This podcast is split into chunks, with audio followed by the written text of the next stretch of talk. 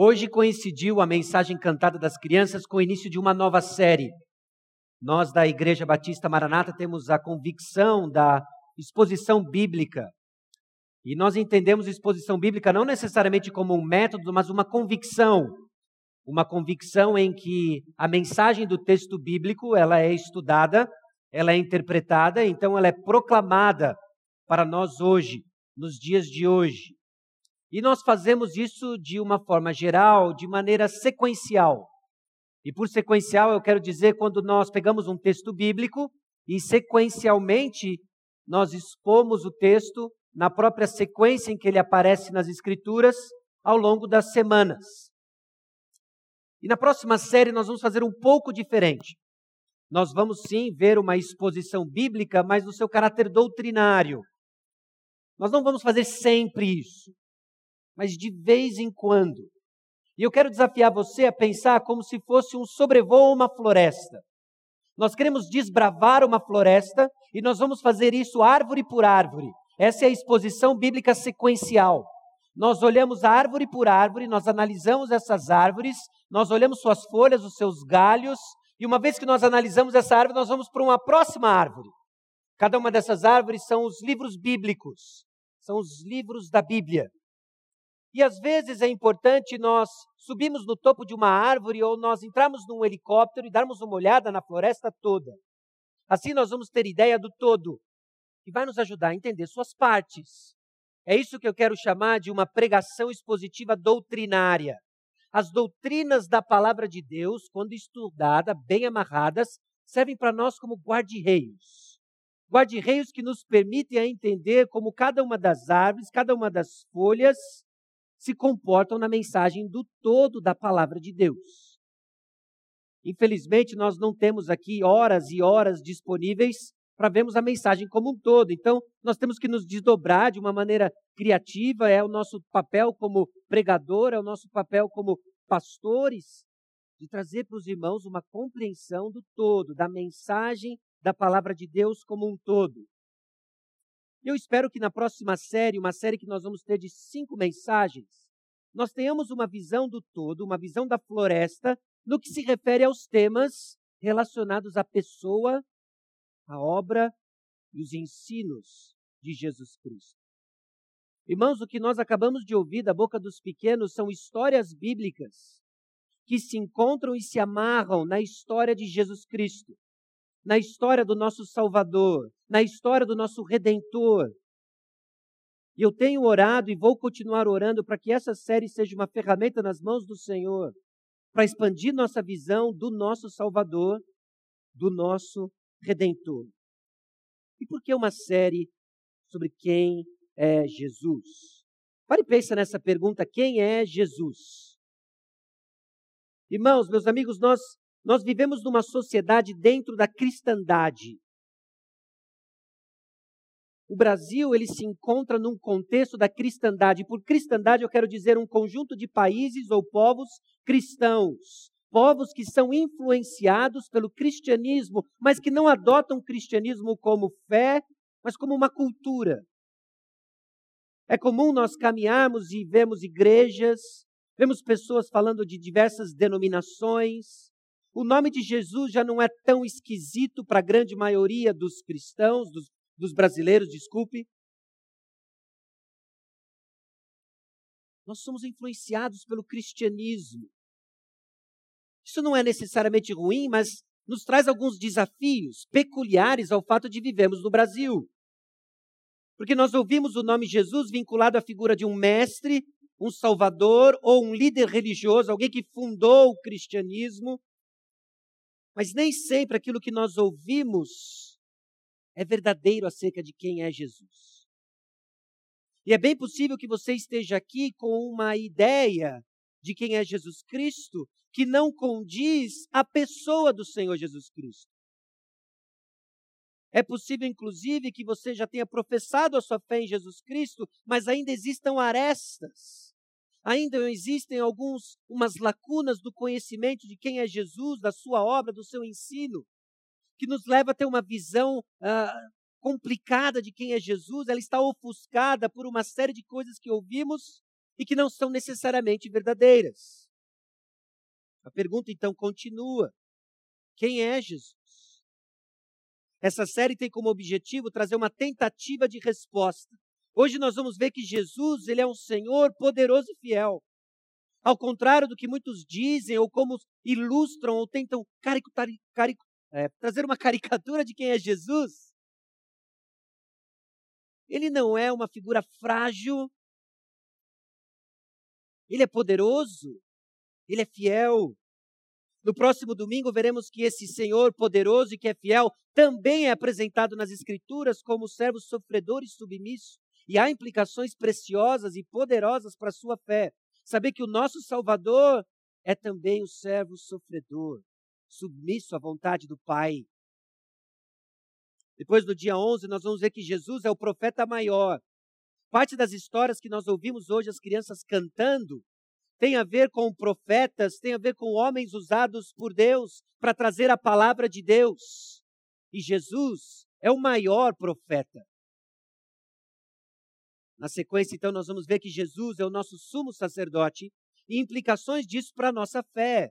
É a presença de Deus no nosso meio, nós desfrutamos da presença de Deus em Jesus. E por último, Jesus, o Rei dos Reis de que apesar de você achar que o mundo está perdido num caos, de que a nossa nação está indo para um desfiladeiro, Jesus reina. E há implicações para a edificação da sua fé. Conhecer Jesus Cristo vai ser uma bênção para nós, meus irmãos. Porque quando olharmos para as páginas das Escrituras, quando olharmos para essa floresta, ligarmos e compreendermos o que cada uma das árvores nos informa e contribui para uma visão ampla de quem é Jesus Cristo, eu espero que edifique a sua fé, eu espero que leve você a uma postura de adoração, vista numa vida obediente, visto numa vida de serviço, visto num coração firme, inabalável na pessoa, na obra e nos ensinos do Senhor Jesus Cristo. Agora, para chegar lá, para ajudar você a compreender o que, é essa floresta? Eu quero que você pare e pense sobre a Bíblia. Porque assim como Jesus Cristo é vítima, entre aspas, de uma série de caricaturas, a Bíblia também é. Por vezes a Bíblia é tratada como um talismã, como um livro de encantos para bênçãos. Nada mais longe da realidade. A Bíblia, meus irmãos, a Bíblia, meus amigos, ela tem 66 livros.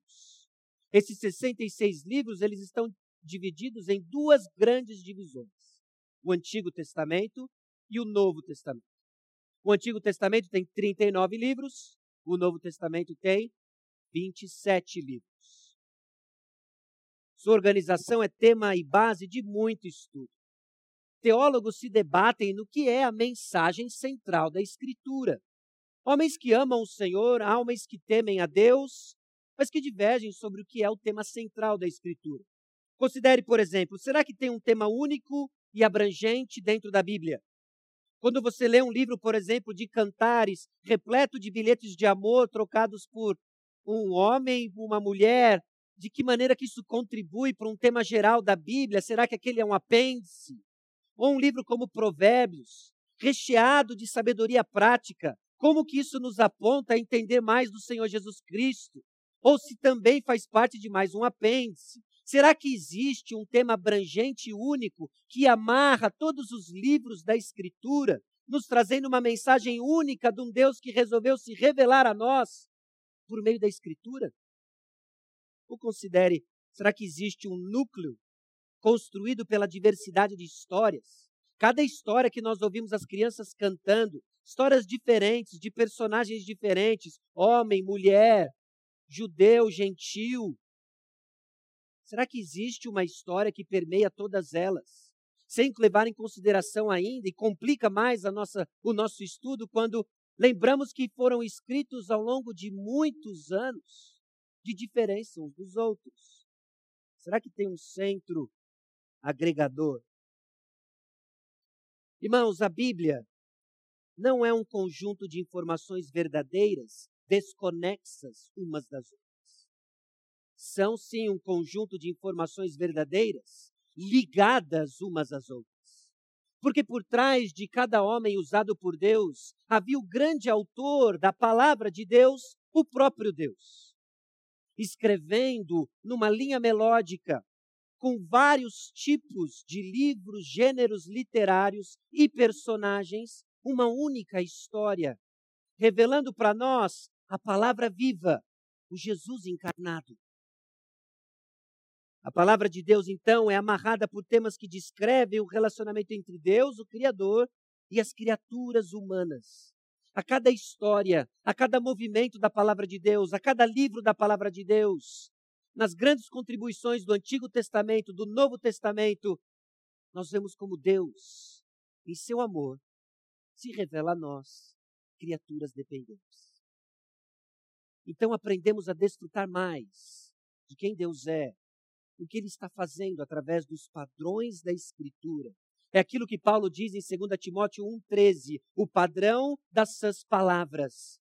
Nós somos treinados em cada história a aprender a pensar, aprender a reconhecer a pessoa, a obra e o ensino do Senhor Jesus Cristo. Cada página da Escritura, cada página da Bíblia grita e aponta o nome de uma pessoa, o Senhor Jesus Cristo. Não é novidade para você, e nós vimos essa passagem inúmeras vezes, Lucas capítulo 24, 44 a 47. Nessa passagem em particular, nós estamos prestes a abrir nela, Jesus afirma um tema unificador para a lei de Moisés, os profetas e os salmos. Pare e pense o momento em que essa passagem que nós estamos prestes a ler acontece. Jesus Cristo havia morrido. Os discípulos estão confusos, alguns dispersos. Jesus ressuscita e começa a sua sequência de aparições. Alguns duvidam, alguns não reconhecem. Jesus está conversando com aqueles que estão começando a reconhecer quem ele é. E aí ele diz algo fascinante. A lei de Moisés, os cinco primeiros livros da Bíblia, eram acerca de mim.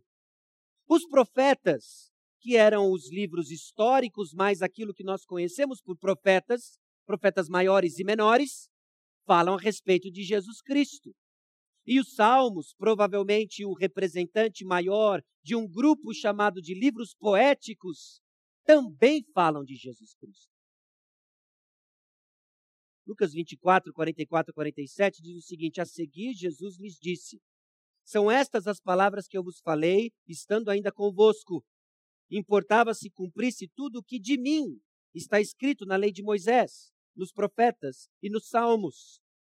Então lhes abriu o entendimento para compreenderem as escrituras.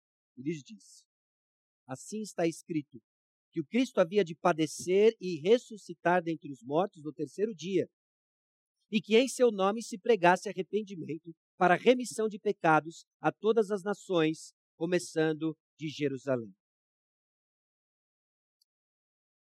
Há um tema unificador e Jesus deixa claro que esse tema é Ele. Jesus Cristo é o tema do Pentateuco, os cinco primeiros livros da Bíblia. Ele é o tema dos profetas, ele é o tema dos salmos, ele é o tema de tudo aquilo que nós chamamos de Antigo Testamento. E eu nem preciso de muito tempo para provar para você que o Novo Testamento é acerca do Senhor Jesus Cristo, em que de maneira escancarada e agora revelada por meio de apóstolos e profetas, Jesus Cristo é revelado a nós, o mistério que estava guardado por séculos. E o que, que de Jesus foi falado?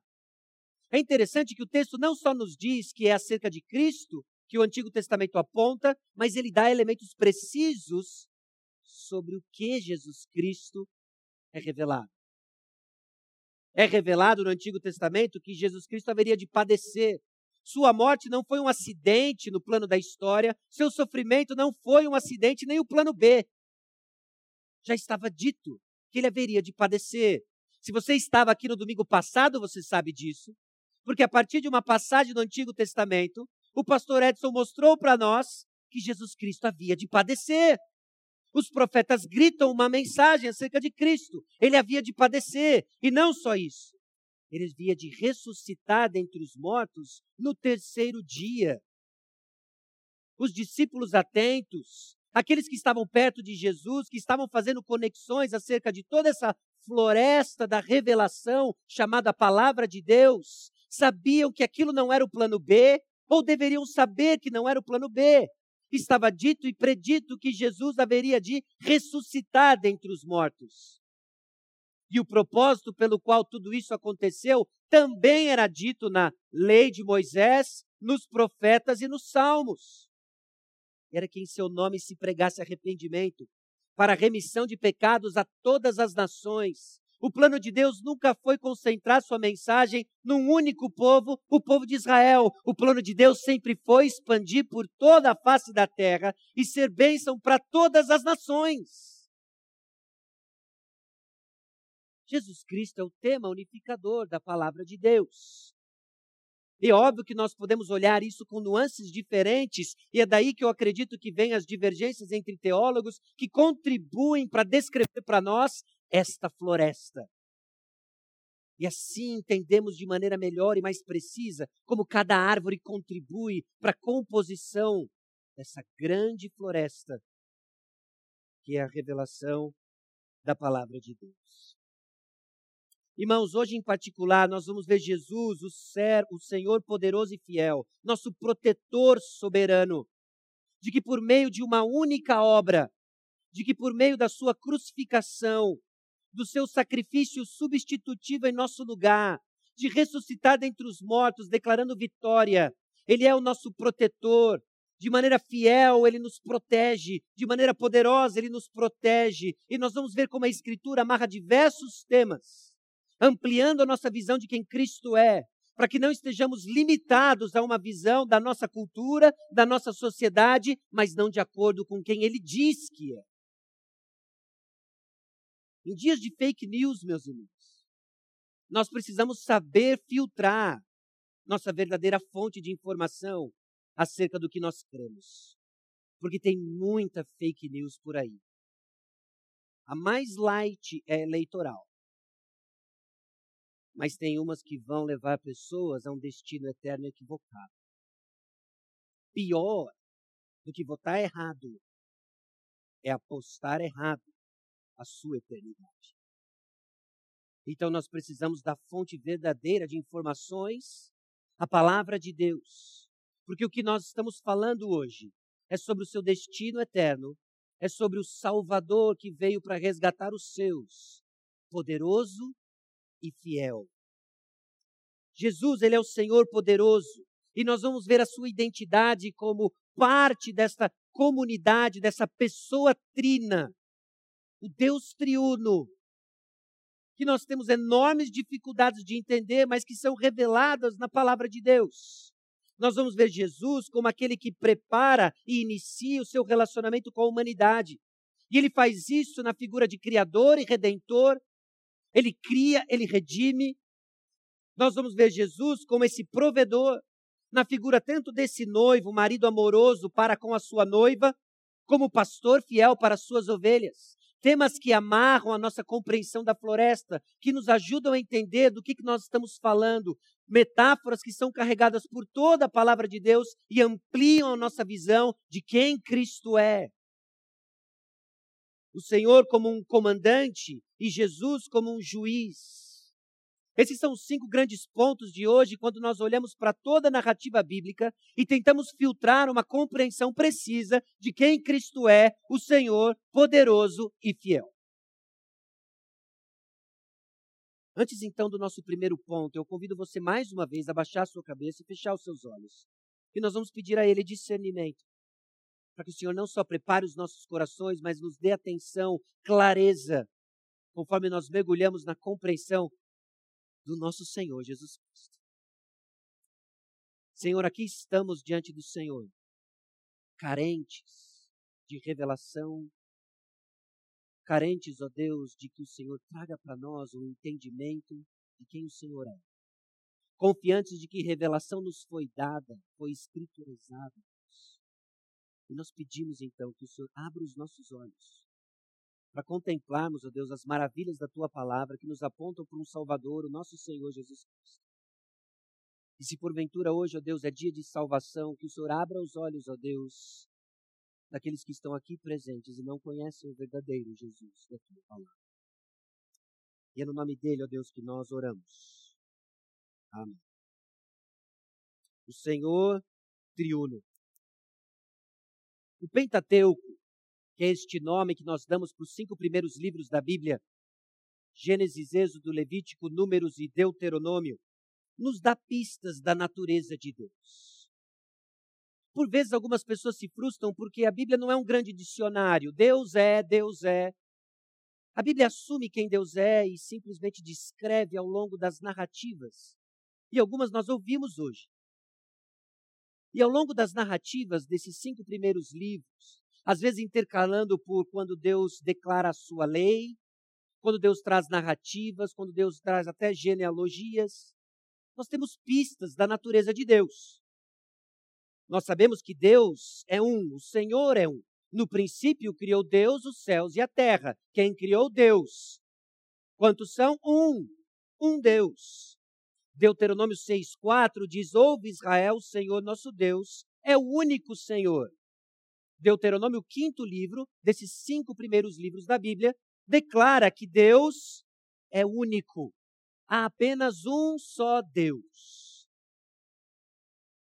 Mas a Bíblia também nos dá pistas de que esse Deus é diferente do que nós entendemos por unidade. De que o Senhor não é solitário. Gênesis 1:2 diz: "A terra, porém, estava sem forma e vazia, e havia trevas sobre a face do abismo, e o espírito de Deus pairava por sobre as águas." O nosso desafio como uh, teólogos da palavra de Deus, como estudantes da palavra de Deus, é começar a conciliar essas verdades que nos são apresentadas em formas muitas vezes de narrativa, para termos uma visão precisa de quem Deus é. Há apenas um Deus. E o Espírito de Deus pairava por sobre as águas. Com mais informação, nós aprendemos de que esse Espírito não é uma energia, não é uma força, ele é uma pessoa que faz parte deste único Deus. Nós aprendemos de que a palavra de Deus descreve três pessoas em um. A Santa Trindade. Que se negarmos, perdemos a alma. Que se tentarmos entender, perdemos a cabeça. São três em um. Toda e qualquer tentativa ou ilustração de explicar a Trindade falha em algum momento. São três pessoas em um. Em um único Deus. E três pessoas. A primeira pessoa, a segunda pessoa e a terceira pessoa. O Novo Testamento repete a mesma lógica. O Senhor é um. Marcos 12, 29 diz o seguinte: Respondeu-lhe Jesus: O principal é: Ouve, ó Israel, o Senhor nosso Deus é o único Senhor. Jesus ecoa Deuteronômio. Jesus está declarando que existe apenas um único Deus. Ele atesta aquilo que foi dito no Antigo Testamento. Jesus cria uma ponte mostrando essa continuidade de revelação. O que está no Antigo Testamento tem a mesma natureza e é um conteúdo paralelo ao que acontece no Novo Testamento. O que nós temos são informações um pouco mais precisas, um pouco mais claras que nos ajudam a enxergar toda a floresta. Existe apenas um único Deus. Como que eu sei disso? O Antigo Testamento diz isso, o Novo Testamento diz isso. No Novo Testamento são as palavras do próprio Jesus. Existe apenas um Deus. Romanos 3:30 contribui para isso. O apóstolo Paulo, ao qual nós ouvimos algumas canções sobre ele, disse o seguinte em Romanos 3:30: Visto que Deus é um só, o qual justificará por fé o circunciso e mediante a fé o incircunciso. Há apenas um Deus. Mas esse Senhor não é solitário. Nós vemos isso no Antigo Testamento e vemos isso também no Novo Testamento. Nós vemos a divindade do Filho expressa em Romanos capítulo 9, versículo 5. Nós vemos a divindade do Espírito em Atos capítulo 5 uma palavra um tanto, um texto um tanto quanto enigmático, aterrorizante, em que logo no início da igreja primitiva, nós vemos Ananias e Safira sendo fulminados porque mentiram ao Espírito Santo. E no processo de exortação é dito o seguinte: você mentiu contra Deus. O Espírito Santo é Deus. Um leitor atento, que está não só desfrutando das árvores, mas da floresta toda, começa a fazer ligações. Há apenas um Deus. Esse Deus não é solitário. As atribuições dadas a cada uma dessas pessoas são as mesmas. Esse Deus que cria é atribuído ao Pai, ao Filho, ao Espírito. não pode ser diferente senão três em um. É a construção da doutrina da Trindade. Jesus Cristo, o nosso Salvador, é parte da Santíssima Trindade. Ele é Deus. Ele é Deus. O Espírito, assim como o Filho, ora pelos crentes. Nós vemos que eles compartilham responsabilidades. Eles têm funções diferentes, eles têm ênfases diferentes, mas aqui e ali eles compartilham as mesmas responsabilidades. Romanos 8, 26 e 27 diz o seguinte: também o Espírito, semelhantemente, nos assiste em nossa fraqueza, porque não sabemos orar como convém, mas o mesmo Espírito intercede por nós sobremaneira com gemidos inexprimíveis. Pare e pensa no ministério do Espírito Santo que ora por nós quando nós não conseguimos ou não sabemos orar. E ao longo da passagem, Paulo diz o seguinte: Quem os condenará? É Cristo Jesus quem morreu, ou antes quem ressuscitou, o qual está à direita de Deus e também intercede por nós. O Espírito intercede, o Filho intercede, porque a Santíssima Trindade trabalhando em favor dos seus. Há distinções, obviamente, eu espero que fique claro ao longo da nossa série, mas eu preciso que você note que o Jesus que nós adoramos, o Jesus que nós proclamamos, é Deus. E, meus irmãos, é isso que torna a nossa fé tão diferente. É isso que torna a nossa fé tão excludente. Porque há somente um Deus. Há somente um Deus. Jesus Cristo é Deus. No segundo momento, nós vemos que esse Senhor prepara e inicia o relacionamento com as criaturas. É o preparo de Deus para o seu relacionamento com a humanidade se dá por meio da criação e da redenção. Eu acredito que talvez essa ilustração que eu estou prestes a dizer para os irmãos seja um pouco falha em algum momento, mas espero que pelo menos ajude. Ajude a gente a entender como que criação e redenção fazem parte do discurso constante quando Deus se revela a nós. Eu quero que você pense a criação como a criação de um palco, de um grande palco e cenário onde toda essa redenção vai acontecer. E Deus é responsável por ambos, Jesus é responsável por ambos, tem parte ativa na criação e na redenção. A criação é o palco, então, onde o Senhor mostra seu poder e amor em favor dos seus, e a redenção é sua ação de salvação em favor dos seus. Como Criador, Deus faz o universo como um palco ideal para o seu relacionamento com Adão e Eva. Pare e pensa como, como Deus demonstra o seu amor a preparar para nós um ambiente. Ele cria para nós o universo, ele cria para nós o jardim, ele põe no jardim Adão e Eva. Gênesis capítulo 2 detalha a bondade de Deus vista no jardim. Tudo foi milimetricamente pensado, planejado. Até hoje, cientistas têm perguntas sem respostas sobre esse enorme palco complexo criado por Deus. Deus criou. Deus criou o palco e o ambiente para termos um relacionamento com Ele tudo aquilo que nós desfrutamos, tudo aquilo que nós gostamos tanto. Talvez a sua pegada aí seja pegar uma onda numa praia, talvez você seja um cara da montanha e goste de escalar, ver montanhas, talvez você goste de voar, viajar, descansar, pôr o pé para o alto. Tudo que você desfruta é no palco criado pela bondade de Deus. Há um Deus, Criador dos céus e da terra, e Ele criou tudo aquilo que você desfruta e chama de bom. A palavra de Deus fala constantemente do papel divino como Criador. O tempo todo o texto bíblico fala de Deus agindo como Criador. Salmo 19:1 diz: Os céus proclamam a glória de Deus e o firmamento anuncia a obra das suas mãos. Então existem inúmeras informações no Antigo Testamento acerca do Deus Criador, que fez os céus e a terra. E aí, conforme nós pegamos esse helicóptero da nossa série e começamos a sobrevoar a floresta, nós vemos partes interessantes do todo. João capítulo 1, versículos 1 a 3 diz o seguinte: No princípio era o Verbo, e o Verbo estava com Deus, e o Verbo era Deus. Ele estava no princípio com Deus. Todas as coisas foram feitas por intermédio dele, e sem ele nada do que foi feito se fez. Na atividade da criação havia esse Verbo, e esse Verbo pelo qual as coisas foram feitas. E o texto continua e nos dá a identidade do Verbo. E o Verbo se fez carne, habitou entre nós, cheio de graça e de verdade, e vimos a sua glória, glória como do unigênito do Pai. Jesus estava ativo na criação. Jesus estava presente na criação. A segunda pessoa da Trindade, agora revelada a nós na figura do Senhor Jesus Cristo, estava presente na criação.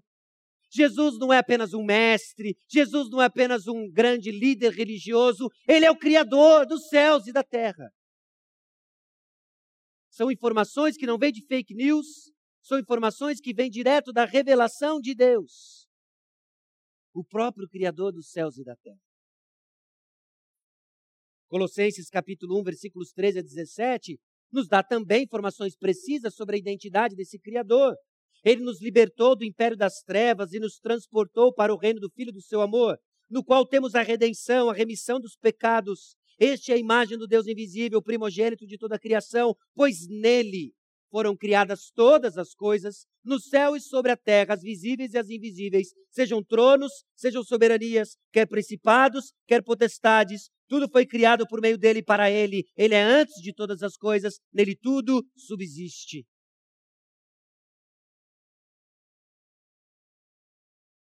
Hebreus 1, 2 e 3, pelo qual também fez o universo. Não só fez o universo, como depois participa de toda a ação do universo.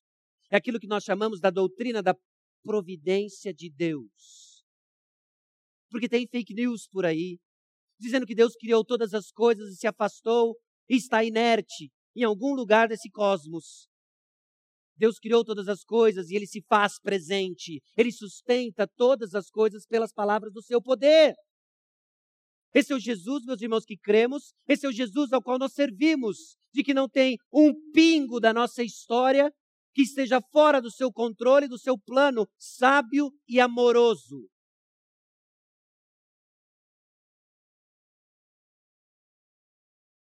Estar diante do nosso Criador nos humilha e deve então nos levar à adoração com alegria. E eu espero que as informações, então, que nós estamos aprendendo e vendo nessa floresta da revelação de Deus, acerca de quem Cristo é, nos leve à adoração. Turbine nosso coração de alguma forma, que inicie uma chama no nosso coração que nós não conseguimos produzir artificialmente, mas confiamos de que diante da palavra de Deus Ele faz. Então, construa em nós isso, Senhor. Construa em nós uma comunidade que adora e vive diante de um Jesus real, diante de um Jesus criador dos céus e da terra, porque não existe um pingo desse universo que não tenha vindo das mãos dele. As mesmas mãos que têm dois furos, porque ele morreu por mim e por você.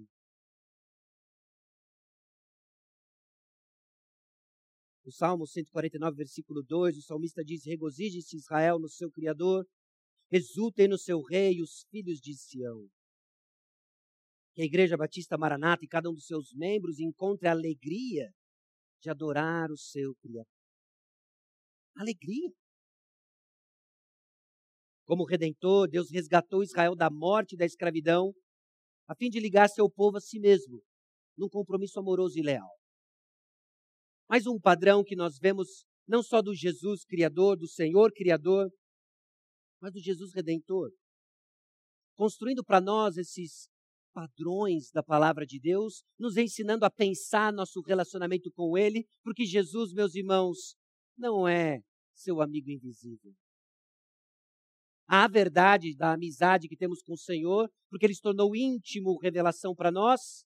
Há a verdade que Ele não é visível olho nu, mas nós precisamos sair deste lugar de achar que Jesus é o nosso amigo invisível, gênio da lâmpada, assistente pessoal, que me dá o que eu quero aqui e agora. É o Criador dos céus e da terra. Não vamos inverter os papéis. Nós adoramos e Ele é digno de adoração. Ele é o. Logo desde o início de Gênesis 3,15, nós vemos, porém, inimizade entre ti e a mulher, entre a tua descendência e o seu descendente. Este te ferirá a cabeça e tu lhe ferirás o calcanhar. Em alguns outros vários lugares durante a nossa caminhada de estudo bíblico, nós já entendemos que Gênesis 3,15 é o prenúncio do Evangelho, é o prenúncio da vinda de Cristo. Já antecedendo para nós que a história de Israel reflete uma miniatura cósmica. O que nós vemos na história de Israel é uma miniatura, meus irmãos, do que acontece cosmicamente entre Deus e Satanás entre a descendência da mulher e aqueles alinhados com o príncipe das trevas. Cada uma das histórias que hoje nós ouvimos as crianças cantando é um embate entre Deus e Satanás. Não é uma queda de braço, mas é uma demonstração entre o plano de Deus, que há de apontar para aquele que irá esmagar definitivamente a cabeça da serpente. E isso se dá na cruz do Calvário, na ressurreição do nosso Senhor Jesus Cristo. Nós vimos a história de Esther, nós vimos a história de Gideão, nós vimos a história de Paulo, todos eles mostram e apontam para nós uma batalha cósmica que existe entre Deus e Satanás. Nós sabemos o fim da história. Jesus Cristo vence.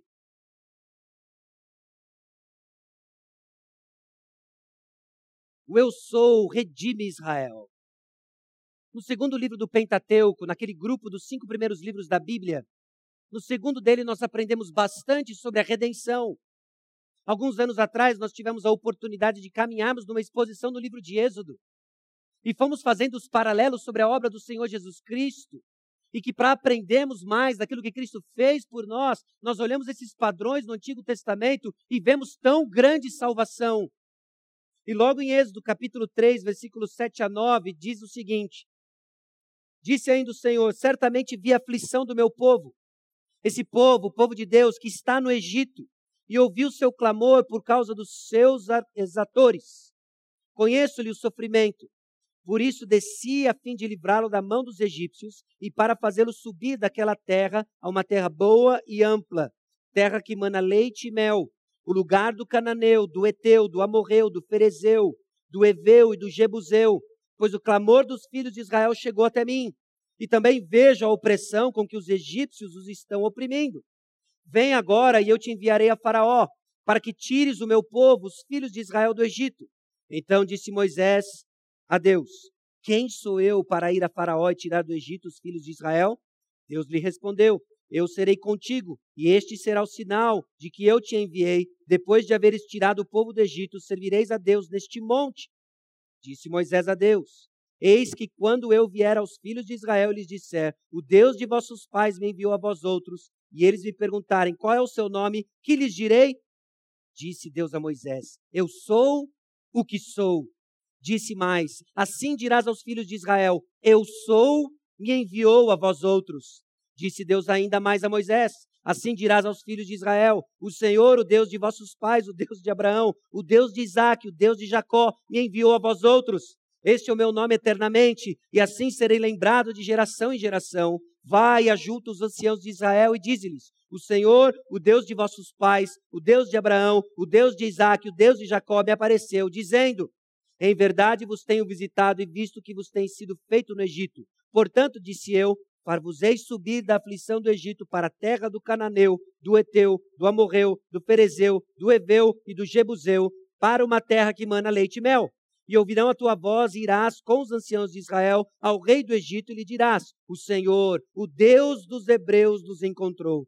Agora, pois, deixa-nos ir caminho de três dias para o deserto, a fim de que sacrifiquemos ao Senhor nosso Deus.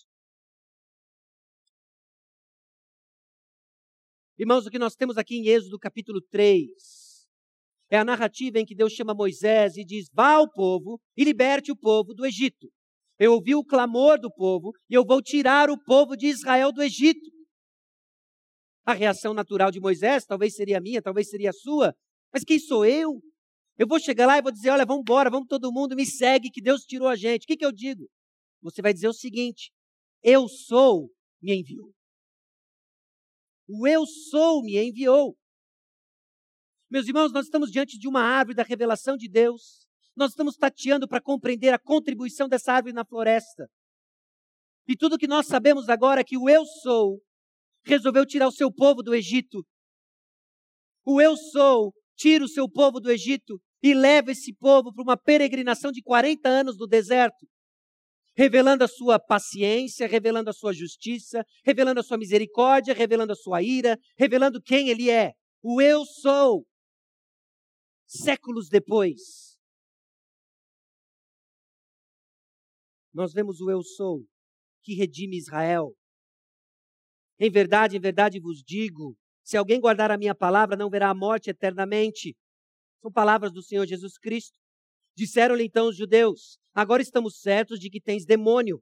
Abraão morreu e também os profetas, e tu dizes: Se alguém guardar a minha palavra, não provará a morte eternamente.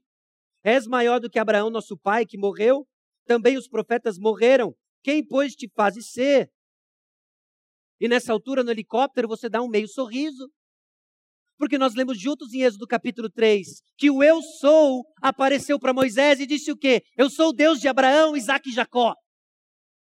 E agora os fariseus chegam diante de Jesus e falam assim: Quem é você? Nosso pai Abraão morreu. Perguntaram-lhe, pois, os judeus: Ainda não tem 50 anos e viste Abraão? Respondeu-lhe Jesus: Em verdade, eu vos digo, antes que Abraão existisse, eu sou. Que Jesus é esse? Que Jesus é esse? E do helicóptero, então, nós vemos o relacionamento dessa árvore aqui de João, capítulo 8, com aquela outra árvore que nós vimos e falou assim: é uma floresta fascinante.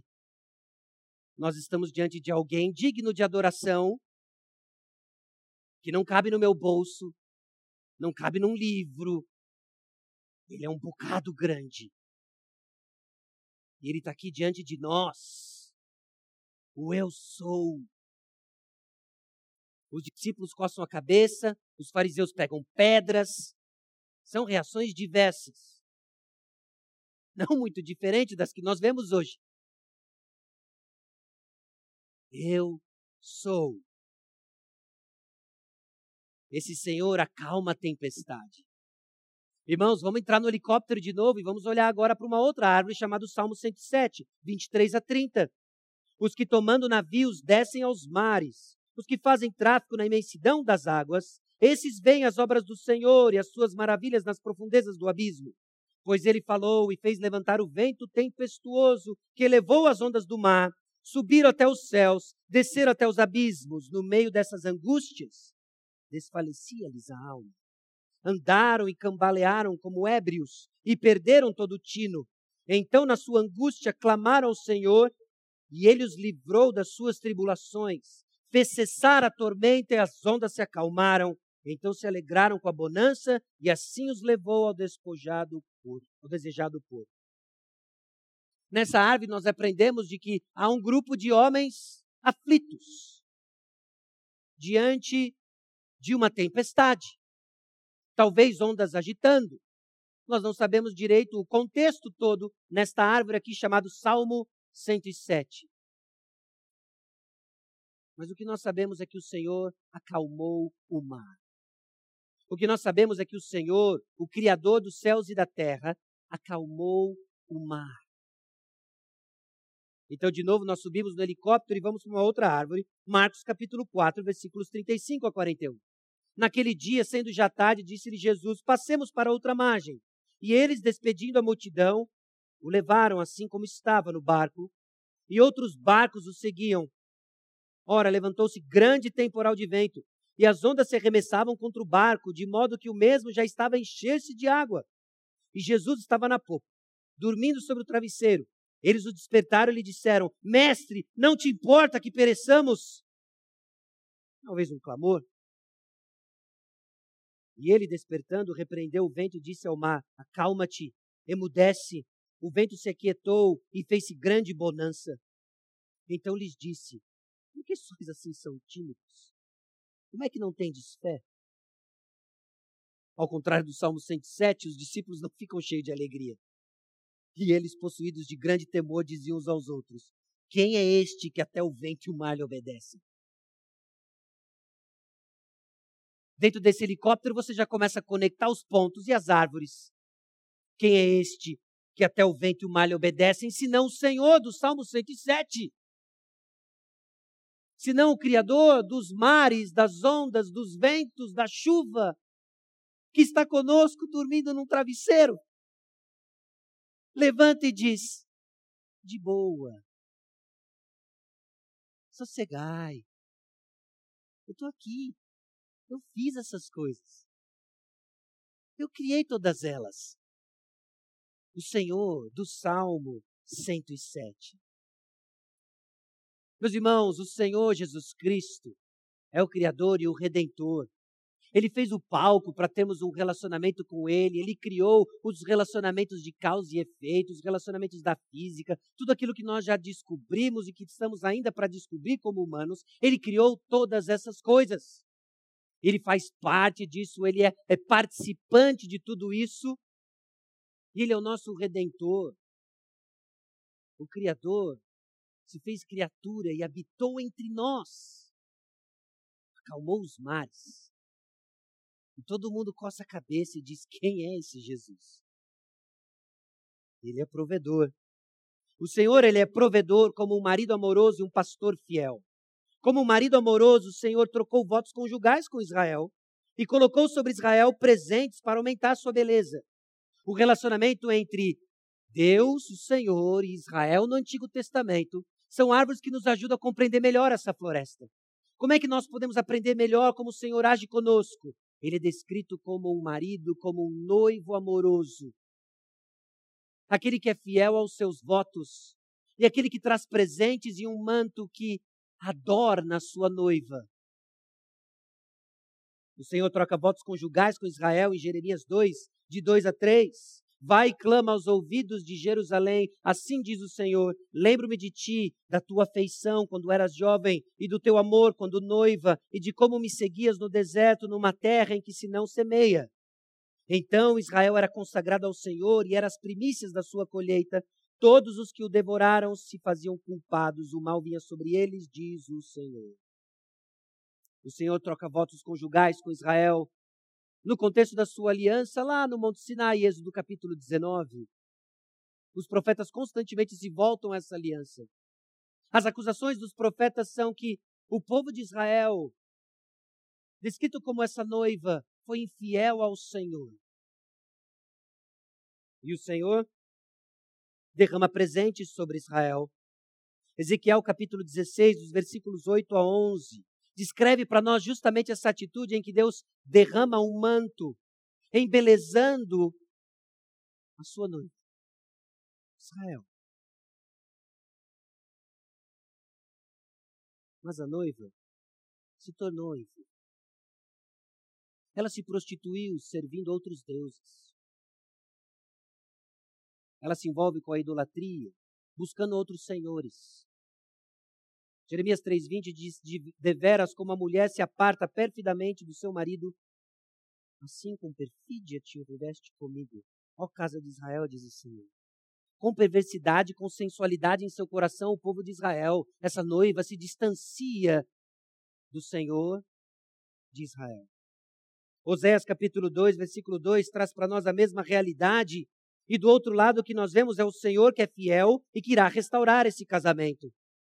Oséias 2, 16 a 20 diz: Naquele dia, diz o Senhor, ela me chamará meu marido e já não me chamará meu Baal. Da sua boca tirarei os nomes dos Balaíns, e não mais se lembrará desses nomes. Naquele dia farei a favor dela aliança com as bestas feras do campo, e com as aves do céu, e com os répteis da terra, e tirarei desta o arco, e a espada, e a guerra, e farei o meu povo repousar em segurança.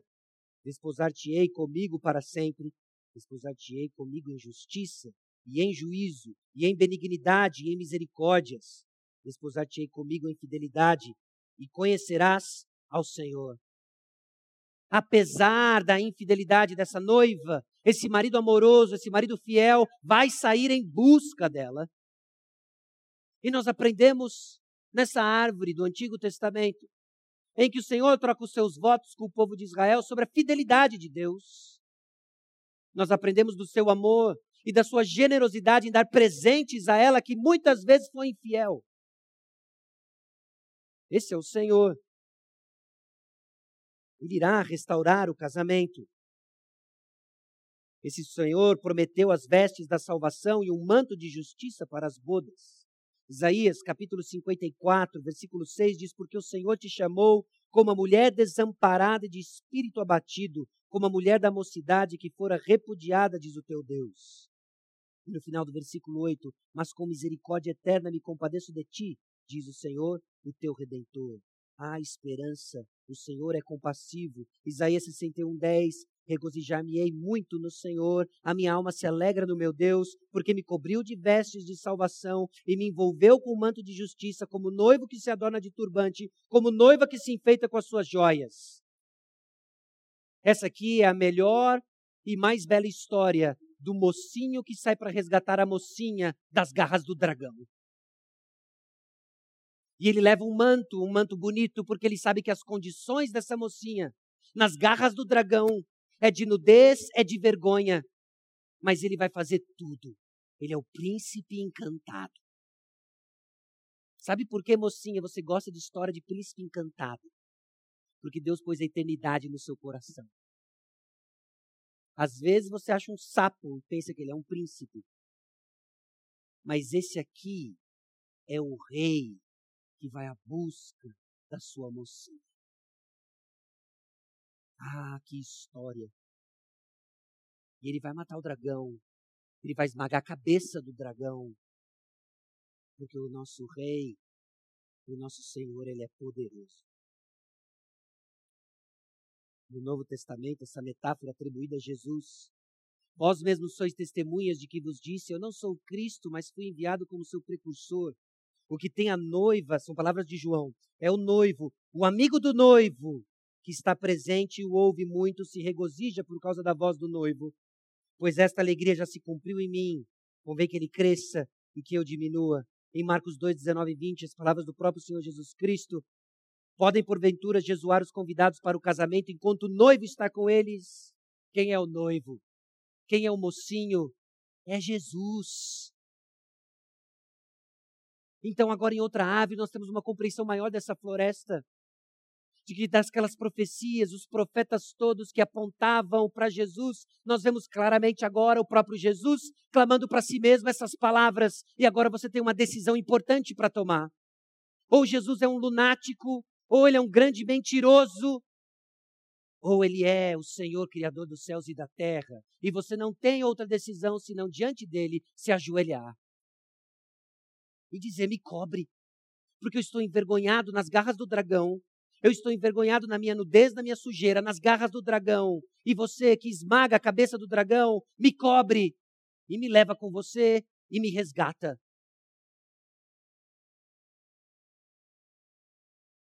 Apocalipse, nós vemos essa consumação histórica. As bodas do cordeiro, onde esse noivo finalmente revela claramente sua identidade no próprio casamento. Ouviu uma voz de numerosa multidão, como de muitas águas, e como de fortes trovões, dizendo: Aleluia, pois reina o Senhor nosso Deus, o Todo-Poderoso. Alegremos-nos, exultemos e demos-lhe a glória, porque são chegadas as bodas do Cordeiro, cuja esposa a si mesmo já se ataviou, pois lhe foi dado vestir-se de linho finíssimo, resplandecente e puro, porque o linho finíssimo são os atos de justiça dos santos. Então me falou o anjo: escreve, bem-aventurados aqueles que são chamados à ceia das bodas do Cordeiro. E acrescentou: são estas as verdadeiras palavras de Deus. Tenha um casamento marcado e a noiva são os filhos de Deus, redimidos pelo sangue do Cordeiro, que estão vestindo as boas obras que ele preparou para que andássemos nelas. E aí sim nós vamos encontrar o mocinho, as bodas do Cordeiro. O Senhor, Ele é provedor. Como um marido fiel, e amoroso e como um pastor fiel para com as suas ovelhas, nos dando pasto, nos dando água fresca.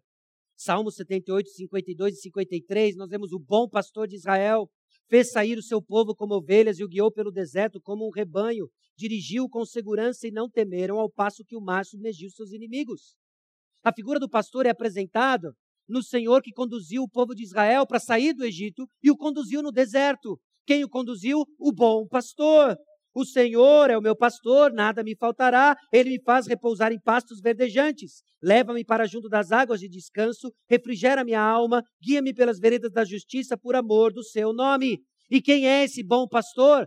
Aquele que clamou para si não só o que acalma o mar, não só o noivo que há de vestir a noiva com o manto de justiça, mas o próprio Jesus também é o bom pastor.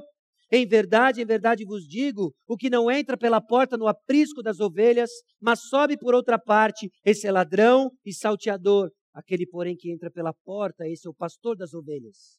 Para este, o porteiro abre, as ovelhas ouvem a sua voz, ele chama pelo nome as suas próprias ovelhas e as conduz para fora. Depois de fazer sair todas os que lhe pertencem, vai adiante delas, e elas o seguem, porque lhe reconhecem a voz, mas de modo nenhum seguirão o estranho. Antes fugirão dele, porque não conhecem a voz dos estranhos. Jesus lhes propôs essa parábola, mas eles não compreenderam o sentido daquilo que lhes falava. Jesus, pois, lhe afirmou de novo: Em verdade, em verdade vos digo, eu sou a porta das ovelhas. Todos quantos vieram antes de mim são ladrões e salteadores, mas as ovelhas não lhe deram ouvido. Eu sou a porta. Se alguém entrar por mim, será salvo. Entrará e sairá e achará pastagem. O ladrão vem somente para roubar, matar e destruir. Eu vim para que tenham vida e a tenham em abundância. Eu sou o bom pastor, o pastor, da, o bom pastor da vida pelas ovelhas aquele que conduziu o povo de Israel no deserto, aquele pastor que conduziu milhões do êxodo do Egito, numa peregrinação de 40 anos de deserto, se fez criatura, se fez homem, habitou entre nós e diz: Eu sou o bom pastor. Que livrou o povo de Israel do Egito e que livra você do seu Egito espiritual. Você que é escravo do seu pecado, você que agoniza e está cansado de carregar o seu pecado, ouça as palavras do bom pastor, que não é uma figura frágil, mas é o Senhor poderoso, é o Senhor que fez uma sarça arder e não queimou, é o Senhor que libertou o povo de Israel do Egito, que abriu o mar vermelho, que fez cair pão do céu, que veio até nós, o próprio pão do céu, e diz: Eu sou o bom pastor, o Jesus que cremos é poderoso, é fiel, Ele é o bom pastor. Ainda no capítulo 10, os versículos 25 a 30. Jesus repete: Eu já disse, vocês não creem. As obras que eu faço em nome de meu Pai testificam a meu respeito, mas vós não credes, porque não sois das minhas ovelhas. As minhas ovelhas ouvem minha voz, eu as conheço e elas me seguem. Eu lhes dou a vida eterna, jamais perecerão, ninguém as arrebatará de minha mão. Aquilo que meu Pai me deu é maior do que tudo, e da mão do Pai ninguém pode arrebatar. Eu e o Pai somos um. O Senhor nos protege. Ninguém nos tira da mão do bom pastor. Porque esse Deus que criou o universo é o mesmo Deus que nos segura em suas mãos. Quem é o Jesus que você crê? O Senhor é um comandante. Nós temos dificuldades de enxergar Jesus como nosso comandante. Porque nós queremos um Jesus com J minúsculo, que seja nosso servo, assistente ou gênio da lâmpada. Esses são parte dos fake news que tem por aí. O Jesus que está fadado a ouvir o que eu declaro ou deixo de declarar. O nosso Senhor é um comandante. Nós, súditos, Cabe a nós sermos súditos. Jesus é comandante ao nos dar ordens claras. Ele nos ordenou amar a Deus de todo o coração, ele nos ordenou amar o próximo como a ti mesmo. Por que, que ele nos ordenou? Porque ele pode, ele é o comandante. Ele pode dar ordens, ele vai dar ordens. Isso não é orgulho da parte dele, mas é o exercício de quem ele é. Só ele pode dar ordens numa atitude que segue aquilo que nós vimos e vemos em Deuteronômio 6, 6 e 7. Essas palavras que hoje te ordeno estarão no teu coração. Tu as inculcarás a teus filhos, e delas falarás assentado em tua casa, e andando pelo caminho, e ao deitar-te e ao levantar-te. Jesus, ele é o nosso comandante, porque ele também tem autoridade para direcionar os desejos internos e os comportamentos externos de seus servos. Meus irmãos, a razão pela qual nós buscamos ouvir e obedecer aquilo que é escrito e expresso na palavra de Deus não é porque nós somos um clube moralmente elevado, mas é porque nós somos servos de um comandante que nos deu ordens acerca do que nós devemos desejar e como nós devemos nos comportar, porque Jesus é o nosso comandante.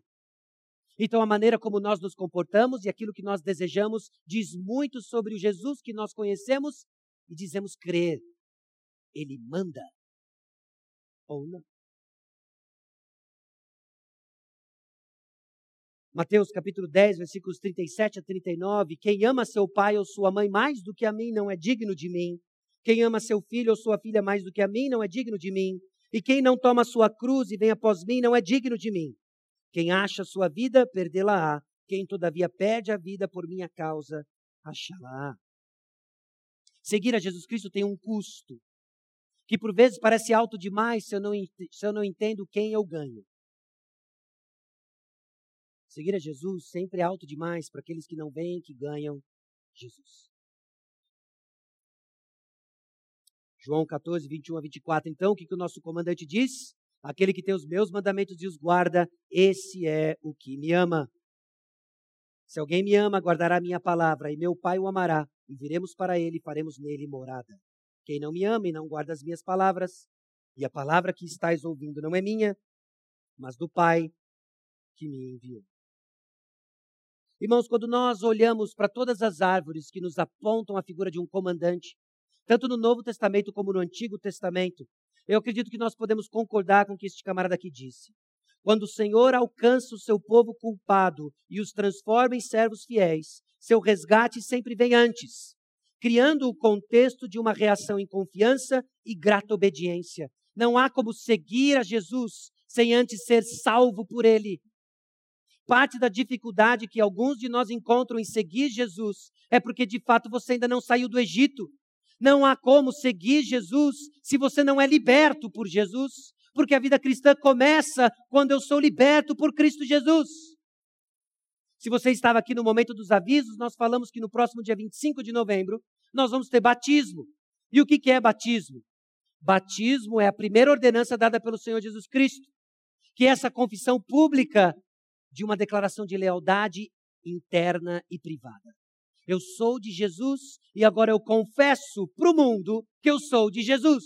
E como eu faço isso? Me batizando. Nós batizamos discípulos. Nós batizamos aqueles que seguem Jesus. Porque seguir a Jesus é a reação adequada àqueles que foram salvos por Jesus. Quem é o Jesus que você crê?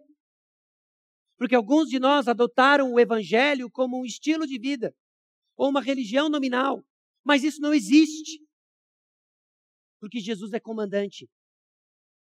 Ou você é dele, ele manda em você, ou você não é dele. E você é dono de si mesmo.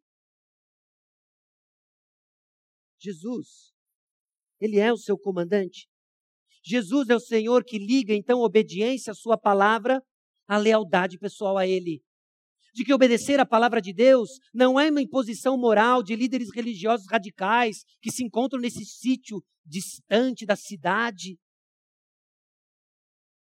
Obedecer à palavra, obedecer à Bíblia é o símbolo da nossa lealdade ao nosso comandante. Porque se nós amamos o Senhor, nós guardamos a palavra, é Ele que disse. E quando nós guardamos a palavra, amando o Senhor, ele vem e faz morada em nós. Os mandamentos do Senhor são expressões de seu amor leal por nós. Não é para cortar o seu barato que nós temos mandamentos da palavra de Deus, é porque Ele ama você.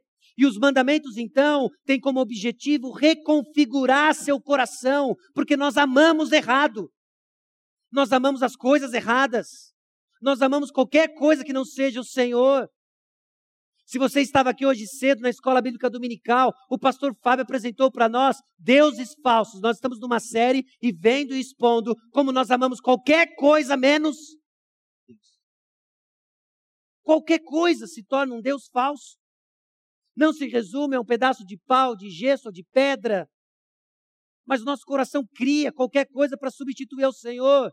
E agora nós temos mandamentos claros na palavra para reconfigurar nosso coração. E aí você se pergunta: mas é que eu não desejo Jesus. eu não tenho vontade de ir à igreja, o seu coração não é configurado pelos mandamentos do Senhor. Meus irmãos, há uma questão de hábito, há uma questão da liturgia do nosso coração, dessa, dessa sequência de hábitos que nós somos chamados a exercitar, exercitando-se na piedade. Porque senão você definha na sua fé. Aí você começa a se questionar: talvez eu não seja salvo, talvez eu não seja um eleito. E aí você começa a usar a própria doutrina da palavra de Deus como escudo da sua negligência espiritual. Obedeça o comandante. Obedeça a palavra de Deus, que ela é sábia, ela é amorosa, para reconfigurar o seu coração, para desejar mais de Deus. Como é que eu vou desejar a Deus? Bom, meus irmãos, é um exercício. O apóstolo Paulo nunca escondeu isso de nós. Jesus nunca escondeu isso de nós. Eu não sei de onde a gente tirou isso. Deve ser fake news. De que seguir Jesus é deixa a vida me levar. Ô Cristo, tudo bem, muito bem. A gente canta até errado. Eu gosto desse corinho, mas eu acho que a gente canta errado às vezes. A gente canta com o espírito de que eu estou num veleiro. Eu estou num, num transatlântico, indo para as ilhas do Caribe celestiais. Nada mais distante do que a vida cristã, meus irmãos. É treino. É muito mais tropa de elite do que isso que você está pensando. Mas garantido pelo comandante. E toda vez que você duvidar da ordem dele, olha para a mão dele. Porque esse comandante que deu ordens para nós tem o preço que custou libertar você da escravidão do Egito. Cravado nas mãos. Então, quando nós ampliamos nossa visão de quem Cristo é, nós ficamos sem desculpas. Ah, eu não sei se eu quero seguir Jesus, é tão difícil. E aí Jesus vem te dar ordens.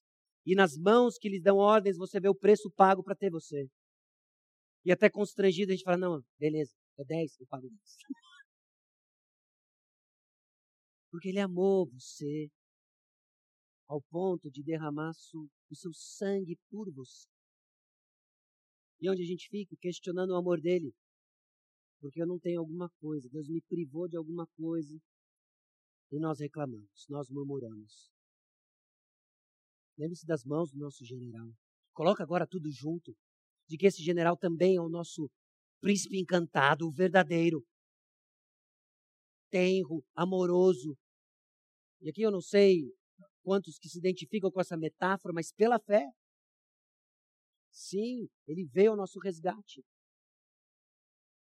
A vinda de Cristo como Senhor de tudo é o ponto de virada na história que mudou alguns aspectos dos mandamentos. Não é mais uma lista do que nós podemos ou não comer mas por que nós comemos? Se você é familiarizado com o Antigo Testamento, você sabe aquela lista, aquela dieta que tinha lá. Algumas são confusas, a gente não fica entendendo o porquê. Talvez era para o povo ficar saudável. Aí tem o pessoal da dieta de Daniel, a dieta dos levitas. E aí a gente começa a ver tudo aquilo e a gente começa. Meus irmãos, o mais importante, com a vinda do Senhor Jesus Cristo agora, é porque nós comemos. Quer comais, quer bebais, façam tudo para a glória de Deus. Então nós olhamos a floresta como um todo e nós aprendemos as lições de cada árvore, ligando, expandindo a nossa visão de quem Cristo é, motivando o nosso coração a obedecê-lo, a servi-lo, porque Ele é um bom mestre, um mestre que vale a pena obedecer. Mas o Senhor também é juiz. O Senhor, como juiz, irá determinar quem irá ganhar recompensas e punições de acordo com as estipulações colocadas por Ele mesmo. E aí nós vemos e vamos de encontro a mais um fake news, pregando um Jesus paz e amor, um Jesus que não julga ninguém, um Jesus que não faz mal a ninguém, Jesus Woodstock, J minúsculo, sem pontinho. Porque o Jesus da Escritura, ele é juiz. Salmo 96, versículos 10 a 13 diz: Diz entre as nações, reina o Senhor. Ele firmou o mundo para que não se abale e julga os povos com equidade. Alegrem-se os céus e a terra exulte. Fuja o mar e a sua plenitude.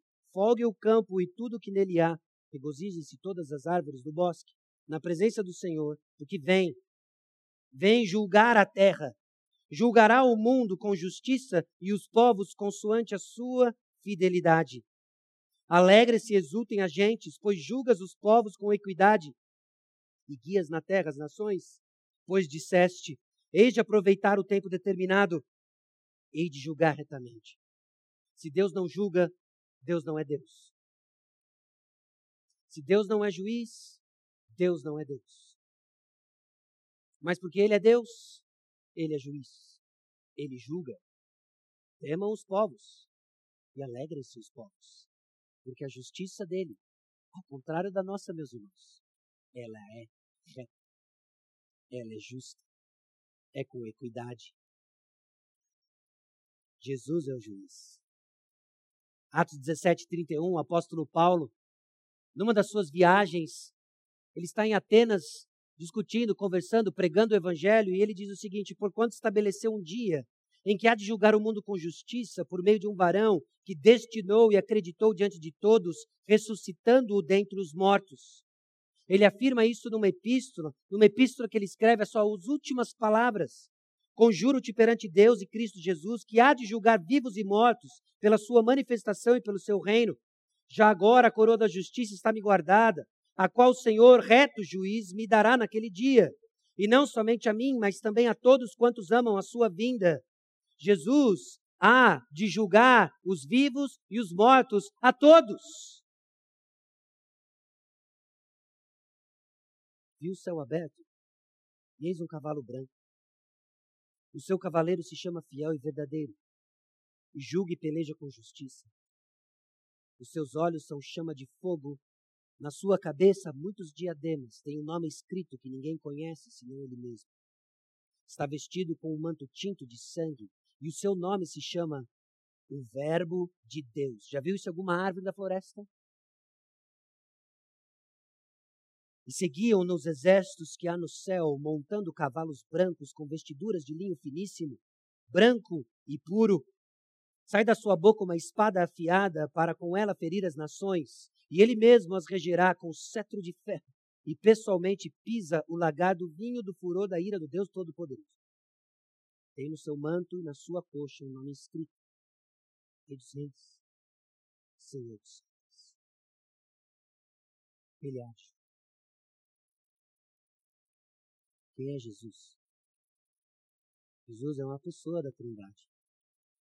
Ele é Deus. Jesus é o Criador que nos colocou no palco de sua obra redentora.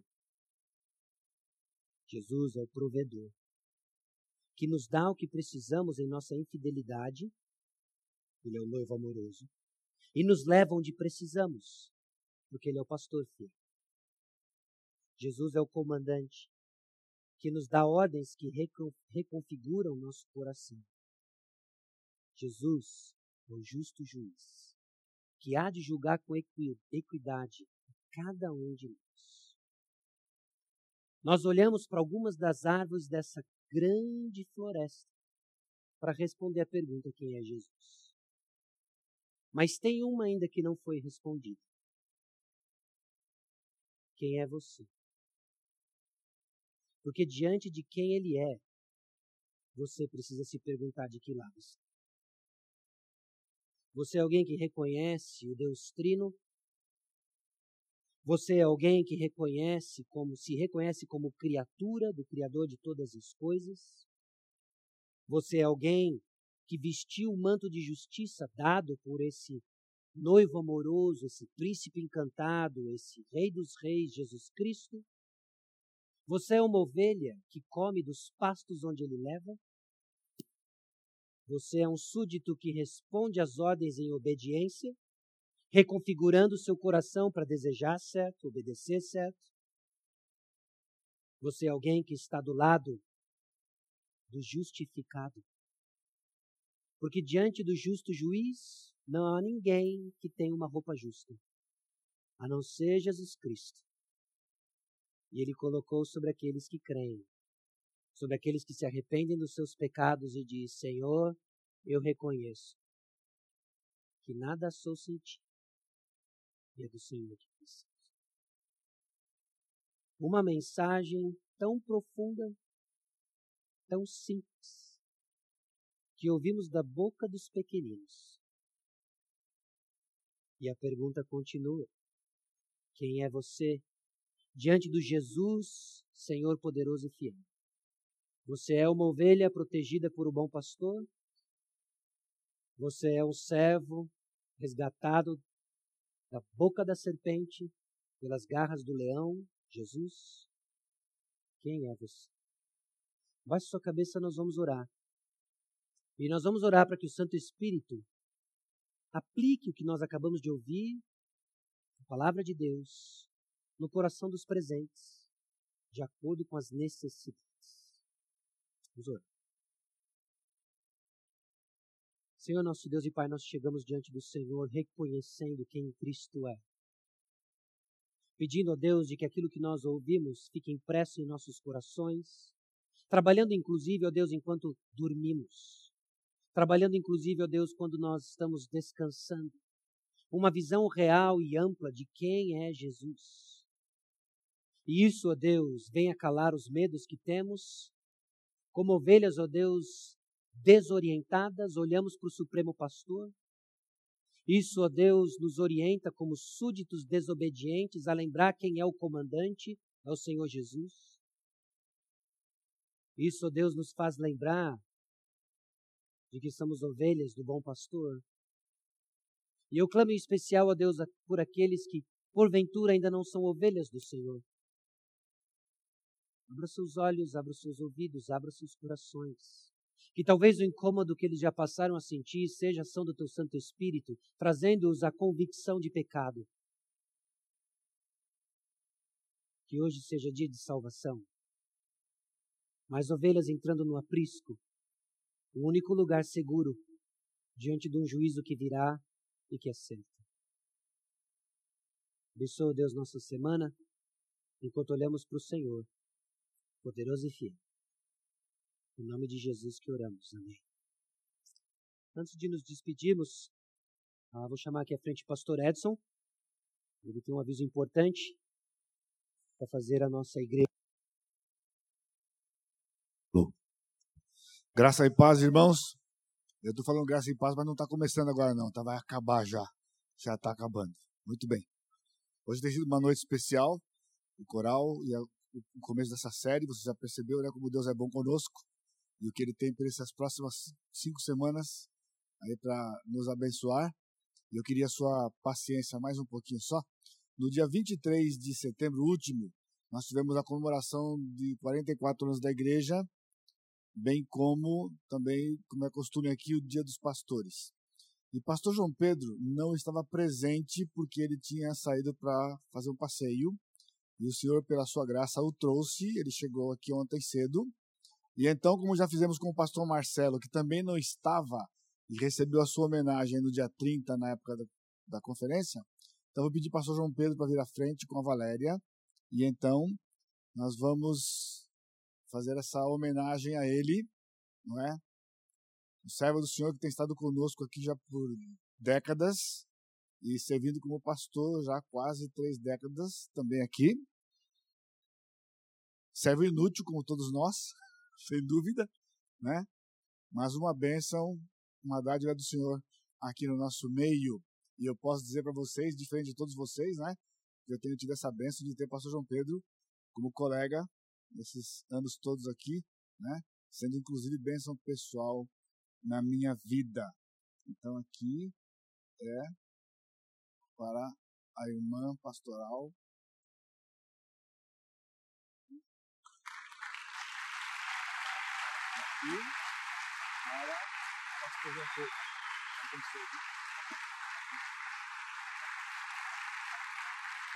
Muito bem. Eles vão ficar só um minutinho aqui. E eu quero aproveitar também essa oportunidade, né, para estarmos orando por esses irmãos. Na, no próximo dia 25, a Miriam, que é um dos seus filhos, um dos seus filhos, uma filha, vai estar sendo submetida a uma cirurgia, né? Pastor João Pedro e Valéria vão estar presentes lá. Nós já temos acompanhado a sua trajetória, né, desde o diagnóstico. Então, nós vamos fazer uma oração aqui em favor da Miriam e também nós temos acompanhado já por bastante tempo, né, a situação do nosso irmão Abílio, né? E depois de quanto tempo, Abílio? Mais ou menos? Uns três meses já? Oi? 45 dias de hospital. Então, o irmão Abílio foi diagnosticado. Estávamos todo esse tempo aguardando o diagnóstico. E ele foi diagnosticado nessa semana. Eu quero, junto com os irmãos, louvar a Deus. Porque havia possibilidades né, de uma enfermidade bastante séria. E o diagnóstico do Abílio é de uma doença tratável. Nove meses de tratamento e ele estará liberto pela graça de Deus dela. Então, como diz o Felipe, os casos simples vão para igreja, né, Felipe? Para que só venha assim, porque o irmão Abílio tem uma doença rara, né? mas pela graça de Deus, tratável. Temos orado como igreja por esse tempo todo, então agora é uma grande celebração. A esse Jesus que ouvimos hoje à noite. A glória dele. Então fique em pé. E nós vamos lembrar da irmã Miriam. Durante a semana você lembra da irmã Miriam. Então, Deus tem feito maravilhas no nosso meio e vai continuar fazendo. Né? E essa semana temos uma oportunidade. Eu olho para vários de vocês aqui e eu posso ver esses casos, viu, viu Felipe? Esses casos aqui. Né? Inclusive eu sou uma prova disso, né? Aqui. Então, curva sua cabeça. Amado Deus, te agradecemos, Pai, pela vida do pastor João Pedro, pela vida da Valéria, por esses anos de serviço e filiação ao Senhor. O Senhor continue abençoando-os e, de maneira especial, colocamos nas tuas mãos, já está nas tuas mãos, mas por causa da cirurgia essa semana, a irmã Miriam. Que o Senhor dê destreza àquela equipe. Que o Senhor os abençoe no cuidado da tua filha e da tua serva porque estarão trabalhando no seu corpo, um corpo que a ti pertence, Pai. E também da mesma forma, nós louvamos o teu nome por esta obra que o Senhor tem feito na vida do Abílio, porque o Senhor tem abençoado este irmão, que é uma bênção no nosso meio, e que o Senhor agora complete esta obra que o Senhor começou exclusivamente para a tua honra e para a tua glória toda glória, todo louvor e toda honra seja dada ao Senhor Jesus Cristo, o nosso Deus. Amém, Senhor. Amém.